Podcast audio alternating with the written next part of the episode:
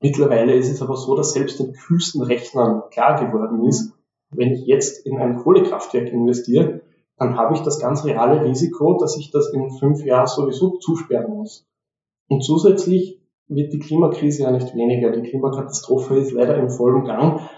Und genauso wirkt sich auf alle meine Investitionen einfach diese Klimakrise aus. Also selbst denen, die, äh, denen ein gutes Leben für zukünftige Generationen eigentlich egal ist, selbst die spüren es mittlerweile und selbst die haben mittlerweile einen Anreiz, äh, entsprechend umzudenken, umzuschichten und ihr Kerngeschäft zu überdenken. Klimaschutz? Äh, ganz schön kompliziert. Das ändert sich jetzt. Wir widmen uns der größten Herausforderung unserer Zeit. Werde mit Klimadialog zum Klimaschutzprofi. Lösungen und Hintergründe der Klimakrise werden endlich verständlicher. PionierInnen und tapfere EntscheiderInnen weisen uns mutige Wege in die Zukunft. Diskussionen zwischen Theorie und Praxis zeigen, wie wir gemeinsam die Krise bewältigen können. Und auch, was du dazu beitragen kannst. Ähm, Klimaschutz? Das ist der Klimadialog. Der Podcast von Klimaaktiv. Sparen, finanzieren, anlegen.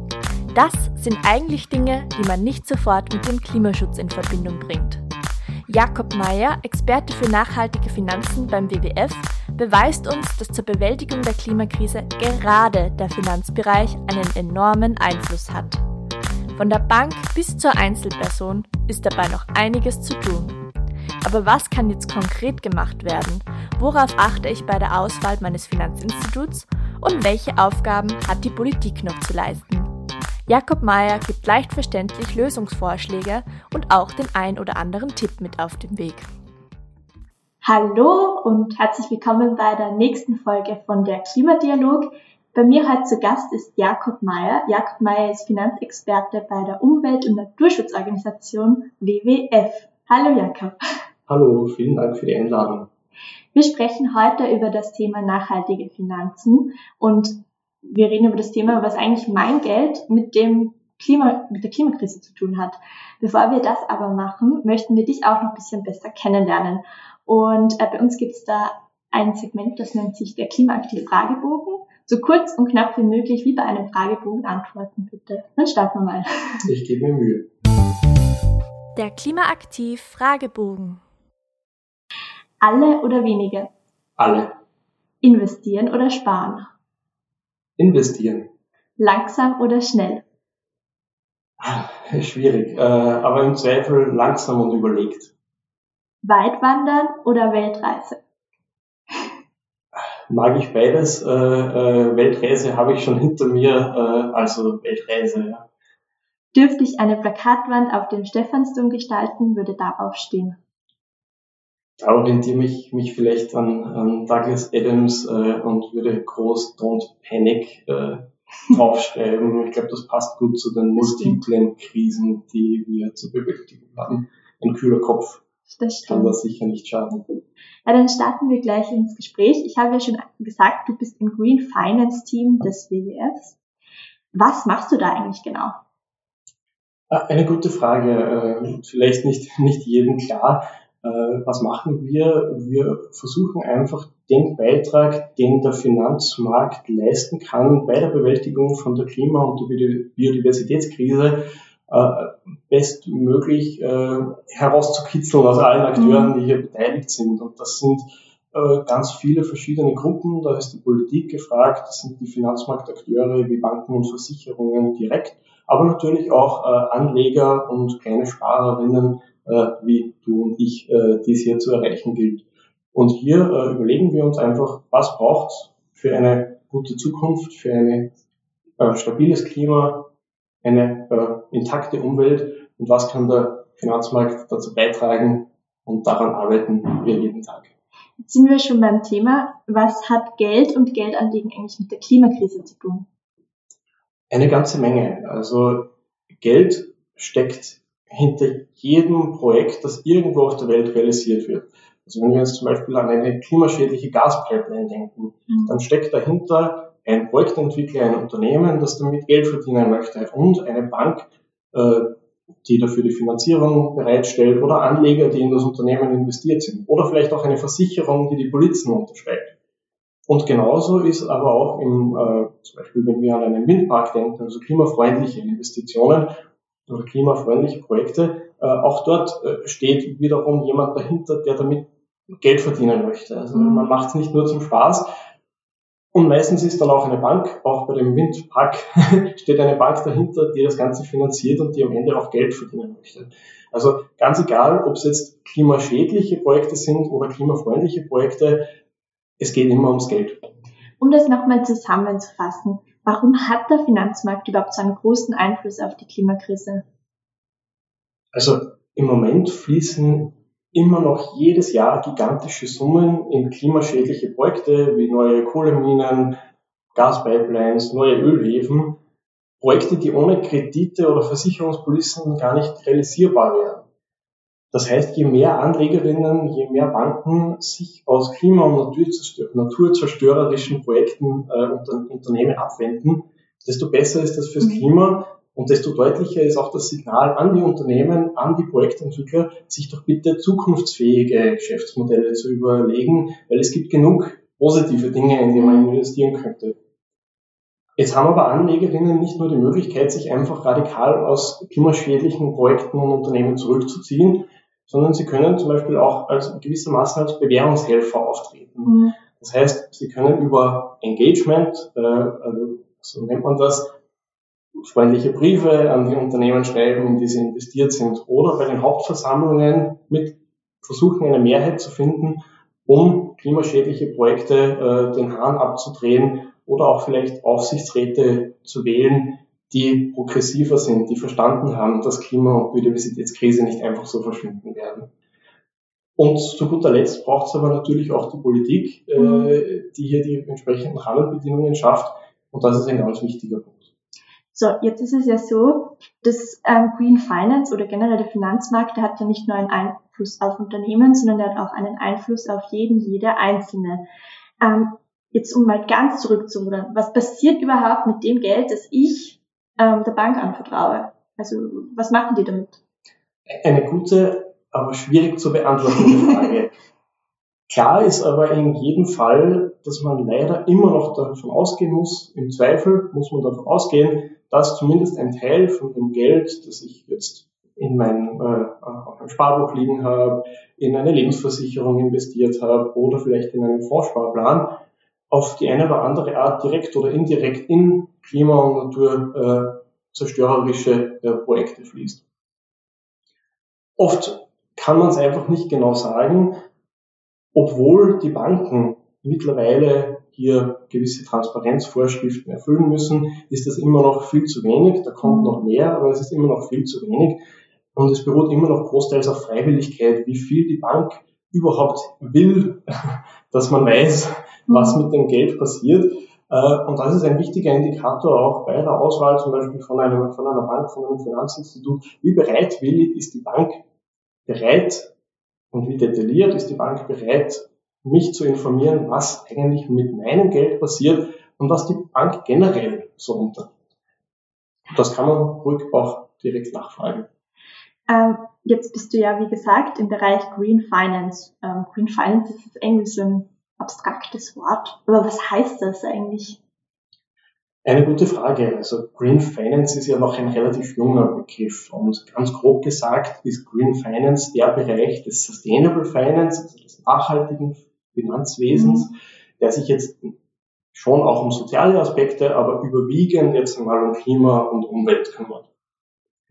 Jetzt haben wir leider das Phänomen, dass im schlechtesten Sinne Green Finance heißen kann, dass es einfach nur ein Marketingbegriff ist oder vielleicht sogar an Betrug grenzt manchmal. Ich gebe da ein Beispiel, das tatsächlich so passiert ist. Also eine Bekannte ist in die Bank gegangen und wollte, ein, äh, wollte eine, eine grüne Sparform, äh, in eine grüne, grüne Sparanlage investieren.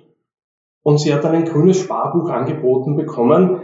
Und dann hat sich herausgestellt, das einzig Grüne an dem Sparbuch ist das Recyclingpapier, auf hm. dem das Sparbuch gedrückt ist. Also der, der Beitrag zum Klimaschutz ist, äh, ja, sagen wir mal, überschaubar. Im besten Wortsinn heißt aber Green Finance äh, für alle, die irgendwie im Finanzmarkt beteiligt sind. Das sind Nationalbanken, das sind Banken, aber eben auch die Anlegerinnen, dass dort ein tatsächlicher Beitrag zum Klima- und zum Naturschutz geleistet wird. Was heißt das zum Beispiel für eine Bank? Wie könnte das bei einer Bank aussehen? Also bei einer Bank wäre das zum Beispiel so, äh, dort heißt dann Green Finance im besten Wortsinn, es gibt klare Ausschlusskriterien für Kohle, Öl und Gas. Es, die Bank kennt ihre finanzierten Emissionen, also quasi an wen sie Kredite vergibt und was dann damit auch äh, mhm. klimafreundlich oder schädlich passiert und hat sich auch klar überlegt, wie sie Paris-konform, also innerhalb der 1,5 Grad Grenze, diese Emissionen innerhalb der nächsten Jahre bis spätestens 2040 wirklich auf Null runterbringt. Und wenn die Bank das weiß und sich damit beschäftigt hat, dann gibt es auch Mitarbeiterinnen in der Bank, die sich auskennen im Klimaschutz und wie man den am besten finanziert. Und die können dann auch Unternehmen, aber auch äh, quasi dem einfachen Häuselbauer äh, zur Seite stehen mit Rat und Tat und den passenden Produkten, um wirklich diesen, diesen Klimaschutzwirkung äh, zu maximieren und vielleicht auch Ideen einzubringen, wie man sich hier aus, aus antiquierten Geschäftsmodellen zurückzieht und einfach äh, positiv fürs Klima arbeitet. Ja. Stell dir jetzt mal vor, du müsstest deiner Oma jetzt deinen Beruf erklären oder so ein Teil deines Berufes und die fragt dich, ähm, warum brauchst Green Finance? Also wie würdest du das erklären, so zwei, drei Sätzen? Also Oma, äh, wie du weißt, es war letzten Sommer ziemlich heiß und ziemlich trocken und das, äh, das war nicht schön und dann hat es auf einmal sehr viel geregnet und das war auch nicht super. Und äh, die schlauen Wissenschaftler haben uns alle gesagt, das geht leider so weiter und das geht nicht nur so weiter, sondern das wird noch viel schlimmer. Mhm. Und das wird auch deswegen schlimmer, weil in das Geld, das du im Sparbuch hast, äh, von der Bank möglicherweise dafür verwendet wird, äh, neue, neue Kohlekraftwerke zu bauen. Und du erinnerst dich vielleicht an früher, äh, Kohlekraftwerke, das ist nicht sauber, das sieht man sogar, das Rust, aber das ist auch, hat noch auch eine unsichtbare Komponente, nämlich das CO2. Und das CO2, das ist ein wirkliches Problem und da müssen wir uns drum kümmern. Deswegen müssen wir raus aus allem, was irgendwie mit CO2 zu tun hat, damit es äh, äh, nicht mehr noch heißer wird äh, und wir den Sommer weiterhin genießen können. Was mich jetzt aber wirklich noch interessiert, was hat dich eigentlich zu dem Thema gebracht? Ich meine, beim Klimaschutz denkt man nicht als erstes an die Finanzen. Das ist ganz einfach gesagt. Also mir ist einfach immer klarer geworden, wie dramatisch es um unser Klima und unsere Umwelt steht. Mhm. Äh, und wenn man, wenn man diese Klarheit einmal hat, dann möchte man natürlich irgendwas machen. Mhm. Und dann denkt man drüber nach, was könnte man hier beitragen, was, wie könnte man sich vielleicht umorientieren. Aber in Wirklichkeit liegt es doch am nächsten, dass man das, was man gelernt hat, mhm. einsetzt und nach bestem Wissen und Gewissen seinen Beitrag zur Klimakrise leistet. Und das habe ich probiert. Ich habe Volkswirtschaft studiert, ich habe in der Bank gearbeitet, ich kenne mich im Risikomanagement aus. Mhm. Ja, und jetzt bin ich beim WWF und mache genau das Gleiche, nur mit ein bisschen mehr Grün. Was würdest du jetzt sagen, müsste im Finanzbereich passieren, damit die festgelegten Klimaziele, die es ja gibt, wirklich eingehalten werden? Also was, welche Veränderung wäre da notwendig, deiner Meinung nach? Ein guter und wichtiger Punkt und da geht es hauptsächlich um drei wesentliche Punkte. Also ganz wichtig ist die Politik, also die politischen Rahmenbedingungen. Geschäfte mit Naturausbeutung und Klimazerstörung müssen einfach so unattraktiv werden, dass selbst den Gewissenlosesten die Lust drauf vergeht, sich hier noch äh, zu berechnen zu versuchen. Gleichzeitig muss es für große und für kleine Anleger einfach und transparent möglich sein, überhaupt zum Beispiel Anlageprodukte miteinander vergleichen zu können und eine den eigenen, auf den eigenen Werten auf Klimaschutz auch basierende Entscheidungen zu treffen. Und dafür braucht es wissenschaftsbasierte Regelwerke, die aber politisch beschlossen werden müssen. Und da ist es eigentlich schon fünf nach zwölf und dementsprechend machen wir da als WWF auch Druck, dass hier was weitergeht und nicht weiter verzögert wird. Dann braucht es natürlich aber auch die Finanzmarktakteure selbst, also die Banken und die Versicherungen. Und da sind viele gerade hinter den Kulissen dabei, sich wirklich im Geschäftsmodell radikal umzubauen. Mhm. Und schon langsam bemerkt man aber, wer hat es wirklich ernst gemeint nach dem Pariser Abkommen, wer stellt sich wirklich auf die geänderten Rahmenbedingungen ein, wer bemüht sich hier sein Kerngeschäft zu verändern und für wen war es mehr so ein Marketing, äh, Marketing-Gag und hat glaubt, das vergeht eh wieder. Wichtig ist aber, dass diese Veränderungen im Kerngeschäft stattfinden und sich die Bank wirklich komplett neu erfindet. Und wenn sie das tut, dann merkt man das auch als Außenstehender. Und da komme ich noch zu meinem letzten Punkt, der natürlich auch ganz wichtig ist. Also beim Klimaschutz muss man immer aufpassen, dass man nicht alles individualisiert, weil natürlich wir es nicht alleine als Einzelner lösen können. Aber im Green Finance in Bezug auf Klimaschutz braucht es natürlich auch die Anlegerinnen. Und deswegen machen wir zum Beispiel als WWF auch immer wieder Schwerpunkte. Wir formulieren Leitfäden und Ratgeber und rufen die Leute dazu auf, äh, die Verantwortung fürs Klima doch bitte nicht am Bankschalter abzugeben, sich zu informieren, eine informierte Entscheidung zu treffen, die dann auch zu den eigenen Werten passt, weil wir glauben stark daran, dass Klimaschutz und Naturschutz eigentlich in jedem drinnen stecken. Es fehlen nur manchmal noch die Mittel, um das umzusetzen. Glaubst du, dass Banken und auch Unternehmen Nachteile haben werden, die jetzt nicht auf Green Finance setzen? Also ganz bestimmt. Also anfangs war es äh, ja ein, ein bisschen ein Nischenthema, wo es wirklich darum ging, dass man ja jemand, der unbedingt vermeiden möchte, in irgendwas Problematisches zu investieren. Mhm. Und da hat man halt so Nischenprodukte dafür geschaffen.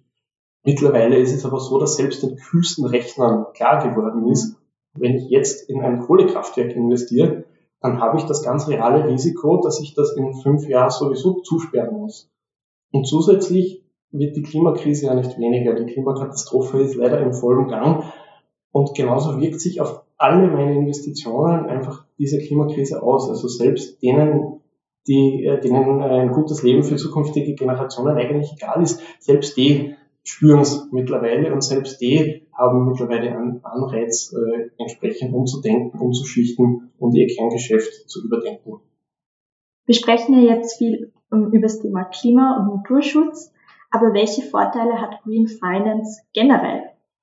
Also zuallererst bringt es uns einmal dazu, uns mit Finanzen zu beschäftigen. Ganz viele durchwegs verständlicherweise interessieren sich jetzt nicht für die Finanzwelt und wissen oft gar nicht, was passiert mit meinem Geld, äh, welche Möglichkeiten, welche, welche Macht habe ich eigentlich auch damit. Und wenn man sich hier mal informiert hat, wenn man sich hier mal schlau gemacht hat, wenn man mit der Bankberaterin gesprochen hat, dann hat man das gute Gefühl, nicht nur ein paar Euros zu verdienen, nicht nur die Pension abzusichern, sondern auch eine Rendite fürs Klima und für die Natur äh, zu erwirtschaften und eine lebenswerte Zukunft für künftige Generationen äh, zu ermöglichen. Und das ist doch eigentlich Grund genug, absolut, oder? Absolut. Ähm, ja, jetzt haben die meisten unserer Hörerinnen sind die Einzelpersonen, vielleicht nicht Banken oder Unternehmen auch. Aber welche Möglichkeit habe ich denn als Einzelperson, mein Geld nachhaltig zu sparen oder auch anzulegen? Ähm, was kann ich da machen? Also ich möchte jetzt sparen oder anlegen, ich suche mir eine Bank. Was kann ich achten? Mhm. Also ganz wichtig ist einmal, sich nicht von Prospekten mit grünen Blumenwiesen einlullen zu lassen, sondern wirklich sich ein bisschen die Zeit nehmen und genau hinzuschauen. Fragen Sie doch einfach die Bank im nächsten Beratungsgespräch, äh, was sie hier zu bieten hat. Hat sie, hat sie in den letzten Jahren äh, Kredite an Öl- und Gasfirmen vergeben? Äh, hat sie, kennt sie ihre finanzierten Emissionen und hat sie einen Ausstiegspfad, der, der mit den Pariser Klimazielen konform geht? Zusätzlich, wenn ich jetzt ans Anlegen denke, ist es natürlich eine sehr individuelle Angelegenheit. Also es ist wirklich wichtig, sich hier genau beraten zu lassen, insbesondere dann, wenn man keine großen Erfahrungen mit Aktien und Fonds hat. Im Beratungsgespräch lohnt es aber dann schon konkret nachzufragen, welches nachhaltige Angebot habt ihr eigentlich? Dann kann man achten auf zum Beispiel das österreichische Umweltzeichen, das deutsche, äh, deutsche Siegel FNG, oder die ein bisschen sperrige EU-Bezeichnung Artikel 9 von. Mhm. Ja, das heißt leider so, da kann man, kann man nichts machen, aber da, da lohnt es einmal nachzufragen. Und was vielleicht noch spannend ist, ab August müssen die Bankberater, die Anlageberaterinnen ganz verpflichtend Nachhaltigkeitspräferenzen abfragen. Das heißt, vielleicht lohnt es jetzt noch ein bisschen abzuwarten, sich mal ins Schlau zu machen, zu informieren. Wir haben zum Beispiel auf unserer Homepage äh, auch äh, Ratgeber formuliert, wo man sich einmal mit diesem Grundwortschatz der nachhaltigen Anlage für mhm. nachhaltige Fonds zum Beispiel vertraut machen kann. Und dann ist man fit fürs Beratungsgespräch äh, und äh, ja, und dann hat man hoffentlich eine gute, gute Beratung, die man bekommt. Und ganz ehrlich, wenn man nach nachhaltigen Produkten fragt und man merkt, das Gegenüber, das kennt sich nicht so wirklich mhm. aus, die, der Berater ist noch nicht wirklich fit, ja, dann kann es vielleicht auch notwendig sein, einfach die Bank zu wechseln und hier äh, woanders sein Glück zu versuchen. Jetzt ist es natürlich ganz schön viel Verantwortung als Einzelperson oder man muss ganz schön viel Know-how eigentlich schon haben, wenn man zur Bank geht. Ähm, was müsste sich denn da ändern, dass man diese Verantwortung nicht hat? Ein ganz wichtiger Punkt. Also es liegt immer noch viel zu viel Aufwand äh, bei den, bei den Endanlegerinnen. Mhm. Das muss sich ändern. Wir brauchen dringend mehr Klarheit und Transparenz. Klarheit und Transparenz. Und da gibt's auch Initiativen, die in diese Kerbe reinschlagen. Das ist zum Beispiel die derzeit in Entwicklung befindliche EU-Taxonomie. Da gibt's aber natürlich auch wieder, äh, auch wieder kleine, kleine Probleme. Mhm. Aber es wird schon daran gearbeitet, hier noch bessere Grundlagen zu schaffen. Aber im Moment steht einem schon ein Instrument zur Verfügung. Ich muss meine Bank einfach mal wissen lassen, es ist mir wirklich wichtig, was ja. mit meinem Geld passiert. Und dann sieht man, wie reagiert die Bank drauf, nimmt sie das ernst, geht sie darauf ein, hat sie schlaue Dinge zu sagen. Und das ist im Moment die, die mächtigste Waffe, die wir haben, äh, um, um diese Verantwortung auch ein bisschen zu teilen, vielleicht mit der Bank. Aber du hast vollkommen recht, es ist noch viel zu wenig Transparenz, es ist immer noch viel zu wenig Klarheit und hier ist die Politik gefordert, gescheite, klare Rahmenbedingungen zu schaffen. Äh, ja, äh, wer Zeit hat, äh, ruhig, ruhig die Europaabgeordneten anrufen, sagen, hey, kommt in die Gänge, äh, macht's das gescheit, äh, Gas in der Taxonomie bitte nicht, das soll klar, das soll transparent sein, das soll mir bitte dabei helfen, meine Verantwortung wahrzunehmen und das nicht noch komplizierter machen.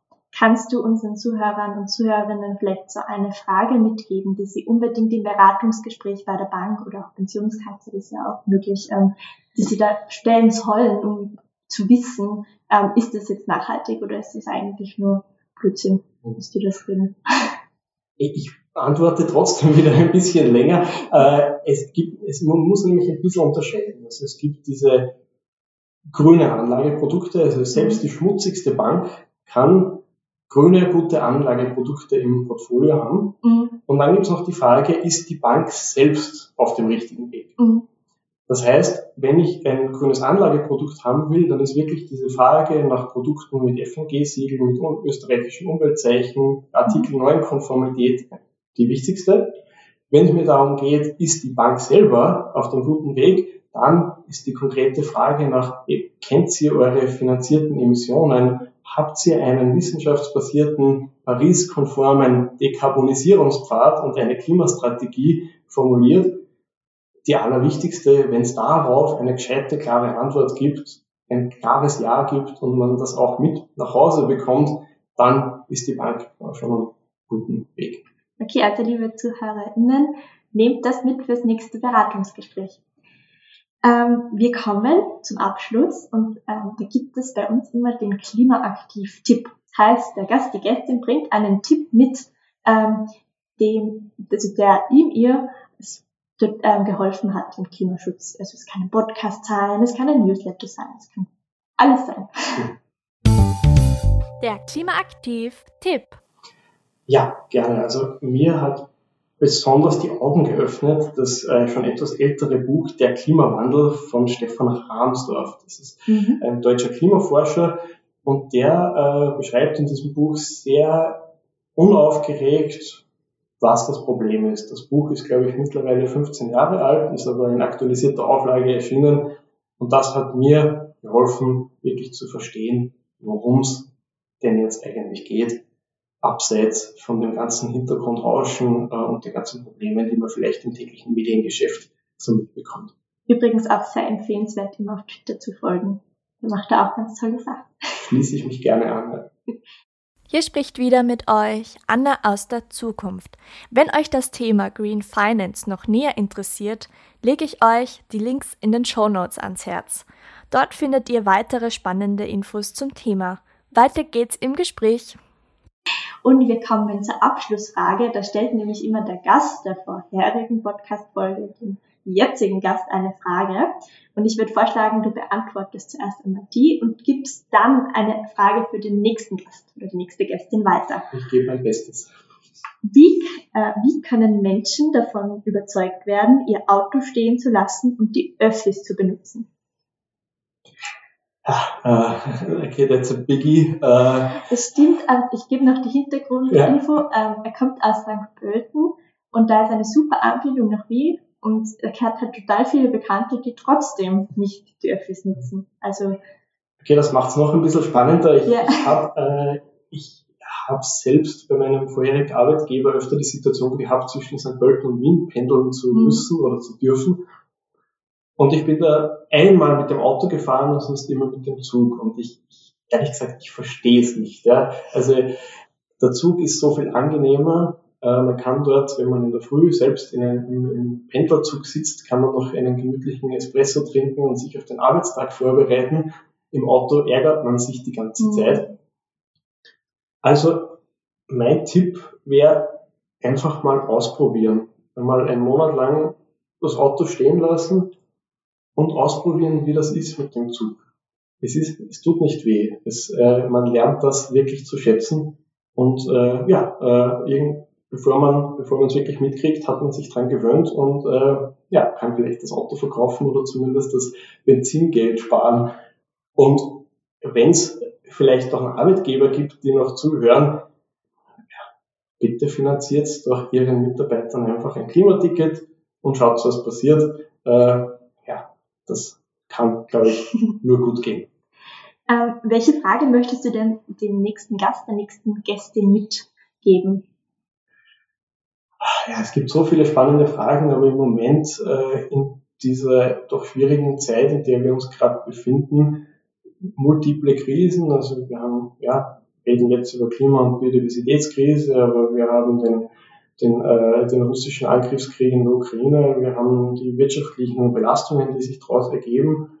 Und ich habe vorher ja gesagt, äh, ich würde das, ich würde das, das äh, Plakat und Panic auf den Stephansdom äh, raufhängen. Ja. Und in dem Kontext stelle ich die Frage, wie schaffst du es, in diesen ganzen Krisensituationen einen kühlen Kopf zu bewahren und an einer konstruktiven Lösung zu arbeiten, ohne in Panik auszubrechen und den Kopf oder den Kopf in den Sand zu stecken. Das äh, ist, glaube ich, eine wichtige, spannende Frage und da interessiert mich jede Antwort drauf, die es gibt. Total spannend und ich glaube, von der Antwort können auch ganz viele Leute gerade profitieren. Gut, ich bedanke mich fürs Gespräch. Es war total nett. Ganz, äh, Freude ist ganz auf meiner Seite. Danke. Danke, dass du da warst. Danke für die Einladung. Das war der Klimadialog, ein Podcast von Klimaaktiv, der Klimaschutzinitiative des Bundesministeriums für Klimaschutz, Umwelt, Energie, Mobilität, Innovation und Technologie.